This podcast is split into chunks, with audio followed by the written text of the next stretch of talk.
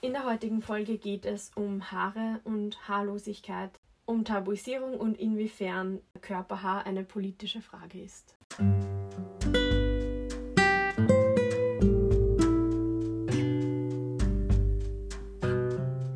Willkommen bei Veto. Wir sind Anna und Nina und wir diskutieren jede Woche ein Thema, das uns am Herzen liegt. Hallo Anna. Hallo Nina. Ja, wir sind zurück mit einem neuen Thema und zwar es geht um Haare. Yes, ich liebe sie. Also Körperhaare. Die liebe ich auch. Ja, wir lieben Haare.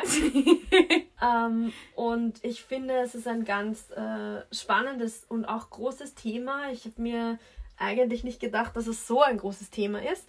Ähm, und ich möchte vorweg schicken, dass ich zu dem Podcast heute ähm, recherchiert habe und ich habe eigentlich auch ein Buch dazu gelesen und das heißt ähm, Super Hairy Women.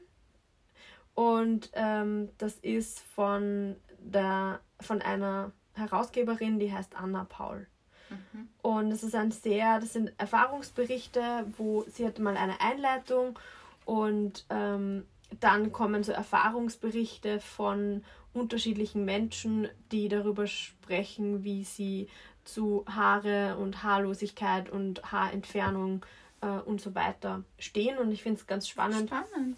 Das sind nämlich ähm, Menschen unterschiedlichen Alters und genau. Und heute werde ich hoffentlich auch noch deine Erfahrung zum Thema Haare und Haarlosigkeit äh, hören. Ui, ui, ui. Und da habe ich gleich ganz am Anfang eine Frage für dich und zwar, ähm, es würde mich interessieren, das Thema Haare ist ja eigentlich spätestens ab der Pubertät ein Thema, das irgendwie alle beschäftigt. Mm. Wie hat dich das beschäftigt in deiner Pubertät? Erinnerst du dich? Ja, ich erinnere mich sehr gut, weil mein Fall ein etwas eigenartiger war. Und zwar, ich bin körperlich recht spät in die Pubertät gekommen. Mhm. Und ähm, das Erste, was sich bei mir verändert hat, und das war wirklich lange Zeit das Einzige, was sich verändert hat, sechs Monate lang oder so, oder vielleicht sogar ein Jahr lang, war die Körperbehaarung. Mhm. Und sonst nichts. Mhm. Sonst ist alles gleich geblieben, wie als ich ein Kind war. Aber die Körperbehaarung hat angefangen. Mhm. Und ich weiß noch, dass ich damals völlig enttäuscht war davon, weil ich mir so dachte, weil ich glaube, wenn man so als Jugendliche so auf die Pubertät unter Anführungszeichen wartet, wenn man eine der späteren ist, dann stellt man sich halt so Dinge vor, wie so, oh, man bekommt dann vielleicht Kurven oder man, oder weißt du, man mhm. denkt sich so all die spannenden Dinge und nichts davon ist passiert. Alles, was passiert ist, war einfach mehr Haare ähm, und dunklere Haare. Und ähm, ich habe dann eben auch äh, aufgrund von, das kann ich jetzt wirklich sagen, ähm, weil äh, ich heute, nachdem ich mich lange damit auseinandergesetzt habe, ein paar andere Entscheidungen treffe, als ich es damals mhm. gemacht habe. Und weil ich auch, wenn ich zurückdenke, weiß, wie unangenehm manche dieser Dinge waren. Ähm, ich habe dann sehr schnell ähm, begonnen, eben mit Haarentfernung auch. Äh, und das eigentlich damals schon sehr nervig empfunden und eigentlich am Anfang, wie es angefangen hat überhaupt ähm, mit der Körperbehaarung, habe ich mir grundsätzlich dann auch schon, also ich habe das als zutiefst ungerecht empfunden. Mhm. Ich weiß nicht von wem ich gedacht habe, dass es ungerecht ist. Ich glaube, über den Teil habe ich nicht so wirklich nachgedacht.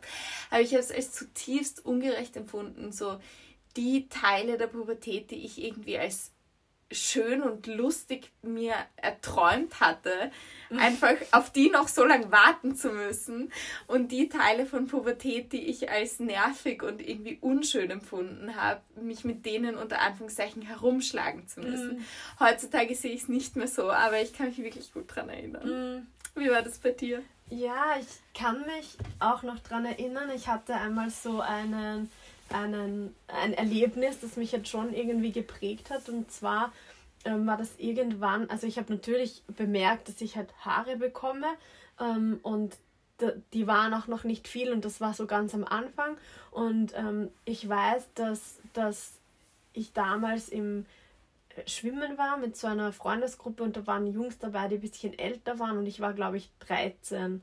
Und es hat wirklich gerade erst angefangen. Ich hatte auch noch nicht viele Haare und dann haben die irgendwie bemerkt, dass, dass, dass, ich, dass, dass ich halt Haare bekomme und die, das wurde dann thematisiert.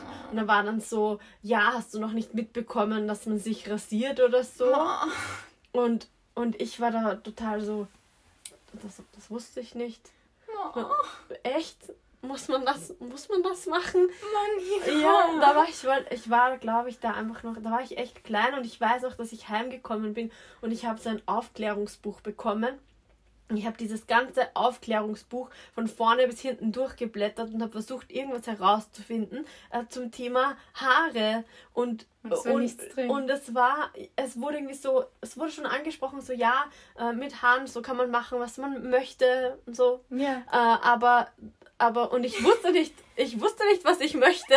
Ja. So, die waren halt, die, die waren noch nicht mal so viel da. Ich habe das Problem nicht verstanden. Und es war, das war ein sehr komisches Erlebnis und ich weiß, dass mich das sehr geprägt hat, weil dann habe ich wirklich sehr darauf geachtet, so wenig Haare möglich zu haben und, und da, da dachte ich so, why didn't I get the information?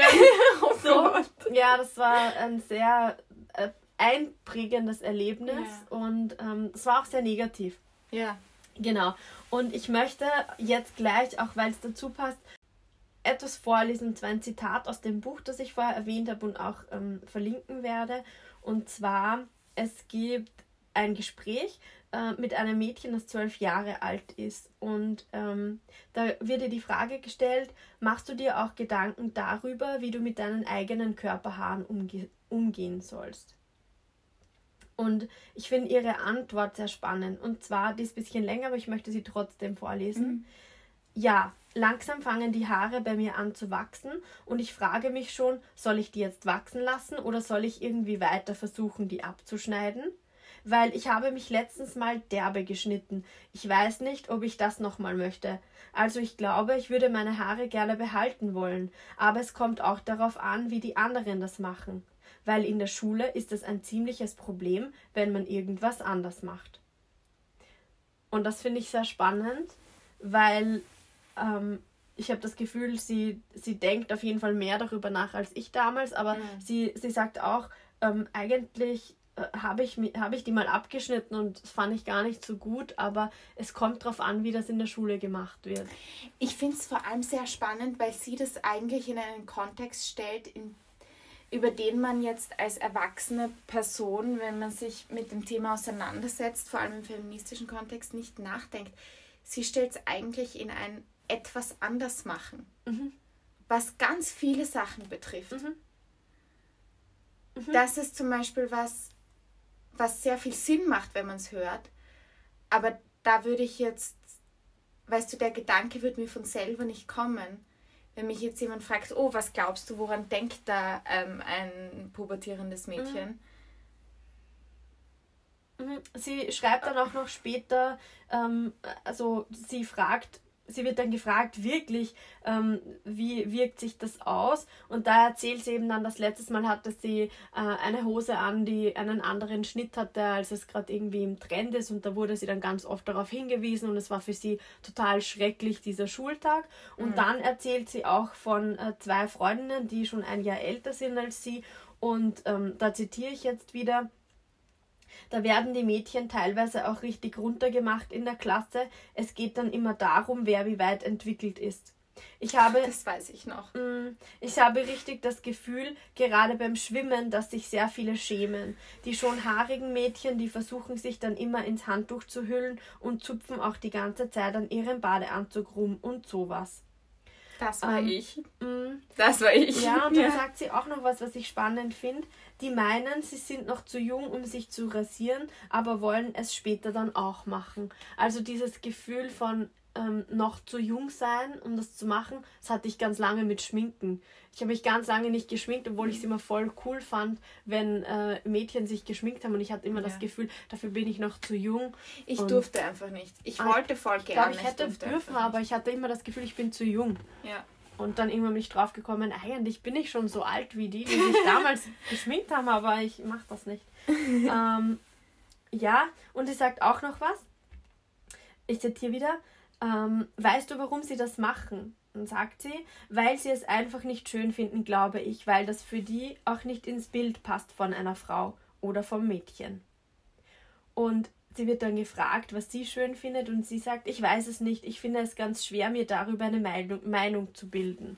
Mhm. Und das fand ich ähm, so schön, weil, ähm, und ich muss sagen, ich, ich werde das, glaube ich, nächstes Jahr dann auch mal mit meinen Kindern besprechen, mhm. ähm, weil weil ich glaube, dass das sehr wenig besprochen wird und dass sich das eigentlich, also es wird natürlich in angesprochen in Biologiebüchern, was sich mhm. verändert, aber man sieht so wenige Frauen, die wirklich Körper ha haben, ja. dass es, glaube ich, für Mädchen wirklich schwierig ist. Ähm ich hatte da in meinem familiären Umkreis einige. Ähm, also mhm. das war schon so, wie ich aufgewachsen bin, dass da welche da waren. Mhm. Aber da ist es dann in die andere Richtung gekippt, wo dann, wie ich dann welche entfernt habe, das dann auf einmal nicht mehr okay war. Mhm. Okay. Also, das ist, ich weiß, das ist nicht die Erfahrung, die die meisten Leute mhm. machen. Die Erfahrung, die die meisten Leute machen, ist das genaue Gegenteil. Aber ja, also ich, ich bin sicher nicht die Einzige. Ich bin vielleicht in der Unterzahl, was das betrifft, aber ich bin sicher nicht die mhm. Einzige. Also ich hatte das Gefühl, in der, bei uns in der Familie wurde einfach überhaupt nicht diskutiert. Also es ja. war kein Thema, das war nicht ein Thema, das jetzt wichtig ist. Ja. Und, aber dadurch, dass ich so früh damit konfrontiert wurde, gleich am Anfang, als ich Haare bekommen habe, mit, oh mein Gott, sie bekommt Haare, ähm, war da meine Familie nicht so prägend wie das Umfeld. Ja. Ich finde, in, dieser, in diesem Buch finde ich es ganz, ganz spannend, weil die Hauptaussage ist eigentlich, ähm, Haare sind politisch. Ja. Und zwar bei Frauen sicher im, um einiges mehr als, als bei Männern. Aber ich habe das Gefühl, Aber es kommt schon langsam. Es kommt immer mehr. Ich habe leider, ich hab, wollte nämlich unbedingt eine Statistik finden ähm, und ich habe auch eine gefunden, aber die ist von 2008 und mhm. Deutschland. Das heißt, es ist schon relativ ähm, lange her. Und deshalb finde ich sie jetzt auch nicht so ganz bezeichnend. Vor allem, weil es ein Bereich ist, wo sich wirklich schnell viel, Dinge ändern. Genau, wo ja. sich viel getan hat, aber ich habe in einigen Artikeln, da gab es zwar keine Statistiken dazu, aber ich habe in einigen Artikeln gelesen, dass besonders in den letzten ähm, Jahren ähm, auch Männer immer mehr davon betroffen sind, beziehungsweise Männer sich immer mehr auch waxen oder ja. ähm, sich enthaaren im Allgemeinen. Es gibt bei der U-Bahn jetzt so ein ah, ich weiß nicht mehr von wem das ist, aber da gibt es so eine Werbung von so einem Laserstudio mhm. und die mhm. haben nur einen Mann mhm. auf der auf dieser Werbung mhm. drauf. Die haben gar keine Frau drauf. Da habe ich mir auch das erste Mal, wie ich es gesehen habe, habe ich mir gedacht so, ha, mhm. jetzt reden wir das Männern auch ein schon langsam. Ja. Traurig. Ja, ja. Ähm, ich finde, genau, also ich finde, dass es halt wirklich so ist, dass es ähm, auch immer mehr Männer betrifft und dass das aber im Unterschied zu weiblich gelesenen Körpern Männer noch mehr Wahlmöglichkeiten haben. Also mm, zum mm. Beispiel Männer, ich habe das Gefühl, Männer können freier entscheiden, ähm, ob sie behaart sein möchten oder nicht. Natürlich, mhm. wenn sie ganz stark behaart sind, dann gibt es auch diese gesellschaftlichen Maßregelungen. Ich glaube aber, das gibt es bei völliger Haarentfernung auch. Ja, ähm, stimmt. Weil da kommt mhm. dann sofort dieses gesellschaftliche, ah, die Person ist sicher schwul. Ja, voll, da gebe ich dir recht. Ja, und mhm. das ist zum Beispiel, also ich war ähm, äh, früher, also jetzt aus privaten Gründen, aber ist ja wurscht. Jedenfalls, ähm, ich war sehr oft in so Gruppen von ganz vielen Turmspringern. Mhm. Und die rasieren sich für ihren mhm. Sport meistens die gesamte Körperbehaarung, alles weg, weil sie dadurch ihren Sport besser mhm. ausüben können. Das ist ja bei Schwimmern auch so. Mhm. Ähm, und ich weiß noch, dass mir einige da, also dass ich das schon mitbekommen habe, ähm, dass mir dann Leute erzählt haben, ja, mhm. also wenn sie in ihrem jetzt weg von dem Bad, wo sie trainieren oder vom mhm. Wettkampf, wenn sie jetzt in ihrem normalen Leben dann halt rasiert herumlaufen, mhm. ähm, dass sie halt entweder Kommentare ernten oder ähm, auch, dass Leute, ähm, dass Leute dann halt einfach automatisch davon, äh, davon auf ihre Sexualität schließen mhm. oder was auch immer. Ähm, und gleichzeitig aber habe ich auch den Eindruck, genau das, was du gesagt mhm. hast, dass es jetzt schon gesellschaftlich auch so die Message gibt, du kannst als Mann schon auch zu viel Haare haben. Mhm. Und irgendwo da dazwischen, mhm. ja. Voll. Ich, ich denke aber, dass es schon nochmal, was vor allem so äh, gesellschaftliche Maßregelungen betrifft, ähm, als weiblich gelesene Personen da mehr betroffen sind, wenn sie ja. sich dafür entscheiden, Haare zu haben. Auf jeden Fall. Und zwar, es gibt, äh, es wurde ein, äh, in, auf Social Media ein Movement gegründet von einer äh, britischen Studentin, die heißt äh, Laura Jackson. Und das gibt es seit 2019 und das ist der Hashtag January. Ich weiß nicht, ob du ah, den kennst. Nein. Also das ist 2019. no Shave November oder so. genau, ja, so ja. ist es auch. Also 2019 hat sie diesen Hashtag gegründet und ähm, ich habe das heute nochmal auf Instagram angeschaut. Das hat ungefähr 13.000 Postings, mhm. ähm, wo halt sich Frauen ähm, auf Social Media zeigen, die halt irgendeine Form von Haare haben. Das kann auf den Beinen sein, auf den Armen sein mhm. ähm, und oder auch im Gesicht sein. Und das mhm. sind einfach eigentlich sehr ästhetische Fotos, wo es einfach Körperbehaarung gibt. Und das ist unglaublich, wie viele von diesen Postings ähm, Hasskommentare bekommen ja. haben. Sie hat am Anfang Todesdrohungen bekommen, als sie diesen Hashtag gestartet hat. Und ähm, ich glaube. In der heutigen Folge von Warum brauchen wir noch Feminismus? Ja, wirklich. ja. Ähm, und ich glaube auch, dass das sehr gut widerspiegelt die Reaktionen, die man auch auf der Straße bekommt. Ähm, da habe ich einige von diesen Erfahrungsberichten gelesen aus dem Buch, das ich am Anfang verwendet, äh, äh, äh zitiert habe. Und zwar ähm, gibt es da auch ein gutes Zitat, das sagt, Frauen, die Haare zeigen, gelten als mutig und sie müssen auch mutig sein, um die Kommentare und Blicke auszuhalten. Ja.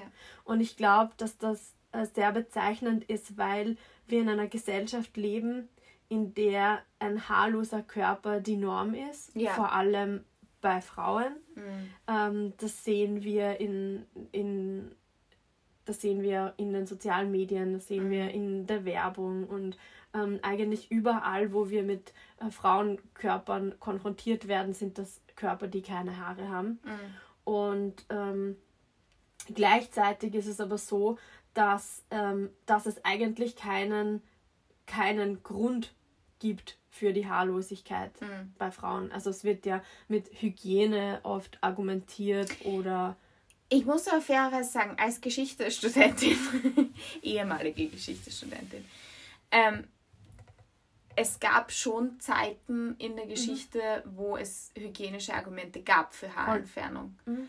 Aber ähm, in diesen Zeiten leben wir ja nicht mehr. Ja, und voll. wir werden Gott sei Dank tendenziell über 40. Mhm. Und, ja. ja. ja. Ich werde auch später, ich werde auch später, wie überraschend, äh, auch noch ganz kurz auf so einen historischen Blick, äh, möchte noch kurz einen historischen Blick werfen, aber das mache ich noch ein bisschen später. Aber ja, stimmt, heute ist es so, dass es eigentlich keine hygienischen Gründe mehr dafür gibt ähm, und dass es eigentlich auch sonst keine sachlich begründete Legitimation gibt dafür, ja. dass man haarlos sein sollte. Ja. Und es gibt eigentlich, ist es so, dass es die Haarlosigkeit einfach nur ein ästhetisches Merkmal ist, ja. das sehr konsumorientiert ist ja. glaube ich. Also oh, ja. ähm, ich habe gerade heute war ich beim DM und habe mir das nochmal angeschaut äh, und habe festgestellt, dass zum Beispiel ähm, Rasierer für Männer billiger sind als Rasierer mhm. für Frauen. Klar, Pink ähm, Tags auch noch. Genau. Eh also ist auch sehr ähm, stark da und es ist halt eine, es gibt eine Geschlechterdifferenz. Mhm. Und ich glaube schon, dass das sehr, sehr schwierig ist auch für viele Frauen, sich, also sie beschreibt das so schön am Anfang, dieses, in dieser Einleitung von dem Buch, weil sie sagt, sie hat das Gefühl, äh, sie hat einen Vertrag unterschrieben, der zum Frausein dazugehört. Mm. Und dieser Vertrag besagt, dass sie haarlos sein muss. Und sie hat, halt eine, sie hat einen Weg äh, mit Enthaarung hinter sich, der sehr schmerzhaft ist ähm, und der von Waxen, über Epilieren, über äh, Rasieren und sie bekommt immer dann von allen möglichen äh, Pickel oder Ausschläge oder was auch immer. Also es war für sie ein sehr großer Kampf, eine Herausforderung, überhaupt diesem, dieser Norm zu entsprechen. Mhm. Und ich glaube, dass das schon ein sehr großes äh, Thema ist. Und ähm, genau, sie beschreibt es so schön. Sie sagt, das ist ein Korsett der Schönheitsideale. Das mhm. fand ich sehr schön. Ähm, und ich finde auch, dass wir uns als Gesellschaft viel zu wenig damit ähm, beschäftigen oder konfrontieren, dass Frauen einfach auch Haare haben. Ja. Und dass das eigentlich sehr normal ist. Ähm, weltweit ist es so, dass 20 bis 30 Prozent aller Frauen einen Bart haben. Also einen Wirklich? Ja. Das ist eine höhere Prozentzahl, als ich erwartet habe. Ja. Was zählen wir als Bart? Ähm, eine stärkere Behaarung über der Oberlippe, die sichtbar ist. Okay. Ich meine, wenn man nah, nah genug hinschaut, ist, sind, glaube ich, bei allen Leuten Haare auf der Oberlippe sichtbar. Ja, ich glaube, dass es schon eher darum geht, dass man die von weitem äh, sieht. Ja, Aber so dunklere Haare. Genau. Ja. Ähm, und das finde ich eigentlich auch ganz spannend und da sagt sie eben, es ist so ein hoher Prozentsatz von Frauen, die einfach Behaarung im Gesicht haben und mhm. trotzdem ist es so ein großes Stigma mhm. und trotzdem ähm, wird so erwartet, dass man die Haare entfernt. Und, ähm, und da möchte ich auch noch ein Zitat äh, bringen und zwar, ähm, wir können natürlich entscheiden, was wir konsumieren und wir können uns dafür entscheiden, ob wir unsere Haare entfernen oder nicht. Mhm. Aber ähm, es ist schwierig, wenn man sich dafür entscheidet, dass man das nicht macht und das für die Gesellschaft sichtbar ist. Ja. Und da ist auch ein Erfahrungsbericht und sie, ähm, sie beschreibt halt eigentlich das, dass sie eigentlich immer ähm, Haare hatte ja. und sich damit nie so, also für, die, für sie das immer okay war, ja. aber dann nicht mehr. Und zwar ähm, ich zitiere, es war das erste Mal in meinem Leben, dass mir schmerzlich deutlich wurde, dass ich nicht uneingeschränkt frei in meinen Handlungen war und dass sich gesellschaftliche Vorstellungen in mich einlagern, ohne dass ich dies bemerke und ohne dass ich mich davor schützen kann. Ich bemerkte hier überdeutlich die Macht der Vorstellungen und Ideen, der Konventionen und Ideale, in die ich als Mitglied einer Gesellschaft oder einer bestimmten Gruppe in der Gesellschaft eingebettet war und bis heute bin. Mhm. Und das finde ich halt auch so spannend und ich habe mich wirklich die ganze Zeit in dieser Podcast-Vorbereitung gefragt, wie frei bin ich selbst in der Entscheidung von Haare oder Haarlosigkeit. Das wirst du dir aber nie beantworten können, weil es keine Kontrollgruppe gibt. Ja, voll. Aber es beschäftigt mich total. Ich denke, das ist so eine Frage, wenn es jetzt um die persönliche Auseinandersetzung mit Feminismus geht, wirklich nur für sich selbst und, und ähm, man sich fragt zu dem eigenen internalisierten Sexismus und all diesen Dingen. Ich glaube, das ist eine der absolut zentralen Fragen, die ich, zumindest ich mir bei ganz vielen mhm. Unterthemen ganz oft stelle. Weil man fragt sich dann so, okay, ohne gesellschaftliche Beeinflussung würde ich das jetzt so machen oder würde ich was anders machen? Beziehungsweise wenn ich dann was extra anders mache, mache ich es dann nur deswegen mhm. anders, weil ich gegen diese Normen mhm. aufbegehre? Oder entspricht mir das wirklich? Und das ist ja auch eine der zentralen Sachen, die du jetzt auch in den Interviews ähm, erwähnt hast und die du auch für dich selber erwähnt hast. Dieses, es ist ganz schwer zu wissen, was ich da selber mhm. überhaupt will. Ähm, und ich glaube, man kann sich damit auseinandersetzen, man kann sich dazu, also man kann dazu nachgrübeln, aber eigentlich wird man jetzt einfach, das ist jetzt einfach meine persönliche Meinung, ich habe mir einfach für mich selber dann irgendwann gedacht, so, ich kann jetzt ewig drüber nachgrübeln. Ich werde nie auf eine definitive Antwort kommen und ich werde damit nicht glücklich. Die Frage ist, was fühlt sich jetzt gut an? Mhm. Womit bin ich jetzt glücklich? Und dass man dieses Hinterfragen von gesellschaftlichen Messages immer wieder weiter betreibt. Mhm. Weil sonst, glaube ich, macht man sich ja nur selber fertig deswegen. Mhm. Ja, voll, es beschäftigt mich jetzt nicht so in einem total negativen Sinne, sondern einfach nur allgemein. Ich habe viel mhm. darüber nachgedacht, wie, wie beeinflusst bin ich da oder bin ich da nicht. Mhm. Und ich weiß natürlich, dass ich in einem gewissen Maße da beeinflusst bin. Ähm, und ich, ja, ich habe auch darüber nachgedacht. Ich habe zum Beispiel auch gelesen, das fand ich auch sehr spannend, dass, ähm, dass es, das war auch eine Befragung ähm, aus Großbritannien und da ging es darum, dass in der Corona-Zeit sich ähm, 30 Prozent der befragten äh, Frauen ähm, die Haare nicht mehr rasiert haben. Mhm. Ich glaube, da ging es hauptsächlich um Intimbehaarung und mhm. Achselhaare. Äh, und da von diesen 30 Prozent haben 13 Prozent gesagt, ähm, ich werde das so beibehalten. Mhm. Also ich habe das einfach in der Corona-Zeit, musste ich so wenig socialisen und bin draufgekommen, ähm, da rasiere ich mich auch nicht mehr so oft und eigentlich will ich das weitermachen. Ja. Und das fand ich auch spannend, was das dann bewirkt, wenn du plötzlich nicht mehr dich der Gesellschaft nicht mehr so aktiv aussetzen mhm. musst und dass das was ändert. Das ist sehr spannend. Mhm. Ja. Fand ich wirklich interessant.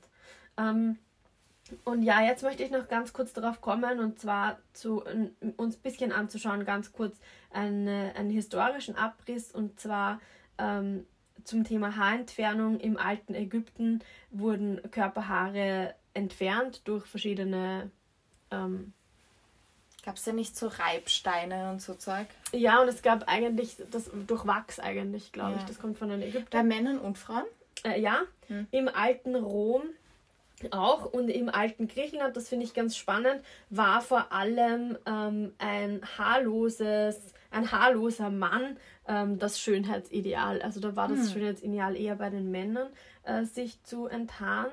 Und ich habe auch nochmal mit meiner Mutter darüber geredet und jetzt auch mit vielen äh, FreundInnen über das Thema Enthaarung. Und meine Mutter hat zum Beispiel gesagt, ähm, so in den, in den 80er, 90er Jahren war das überhaupt kein Thema ähm, sich zum Beispiel Beine zu rasieren. Das war nicht für sie oder in ihrem Umfeld yeah. war das überhaupt kein Thema. Das ist erst später gekommen.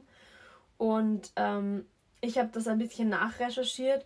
Und zwar, ähm, es, gibt, es gab einen Trend, der begann in den USA 1910. Und da begannen sich Frauen die Achseln zu rasieren und später durch kürzere Kleidung dann auch die Beine. Mm. Ähm, 1915 gab es dann den ersten Rasierer für Frauen. Mhm. Und ähm, da ist das, das hat dann eine Zeit gedauert bis in die Nachkriegszeit. Ähm, und da ist es dann auch nach Europa übergeschwappt. Ähm, aber ich konnte jetzt nicht so, ich glaube, es gibt wahrscheinlich kein genau, keinen genauen Zeitraum, weil das, was meine Mutter gesagt hat, sind jetzt die 80er Jahre. Ja. Ähm, kommt wahrscheinlich auch auf die Region drauf an. Ähm, aber das fand ich eigentlich sehr spannend. Und ähm, bei FreundInnen ähm, ist es ganz unterschiedlich. Ich weiß, dass es vor allem, ich habe in letzter Zeit auch in der Schule ähm, mal mit Jungs, also ich wurde von, von einem Jungen gefragt, äh, ob es normal ist, Haare zu bekommen an, an unterschiedlichen Stellen. Und da habe ich ihm gesagt, ja, ist normal. Ähm, und da, da ist mir das begegnet, also dass, dass, dass er sich da wirklich Gedanken gemacht hat und auch viele Freunde von ihm sich da Gedanken gemacht haben. Und in meinem Freundinnenkreis ist es eigentlich äh, ganz unterschiedlich und ich fand es auch spannend, ähm, wie, wie viele offene Gespräche eigentlich darüber entstanden sind, mm. dass ich mich jetzt mit diesem Thema beschäftigt habe und ähm, wie ich gemerkt habe, dass es irgendwie alle beschäftigt. Ja. Und ähm, ja, für die meisten auch eigentlich ein Thema ist, das nicht immer angenehm ist. Ja. Ich würde gerne, glaube ich, mit einem Appell abschließen, außer du möchtest noch irgendwas sagen. Nein, ich fand es sehr spannend. Mm, ich möchte mit einem Appell abschließen und zwar, ähm, ich glaube, wir könnten mehr Freiheit gebrauchen. Ja. Yeah.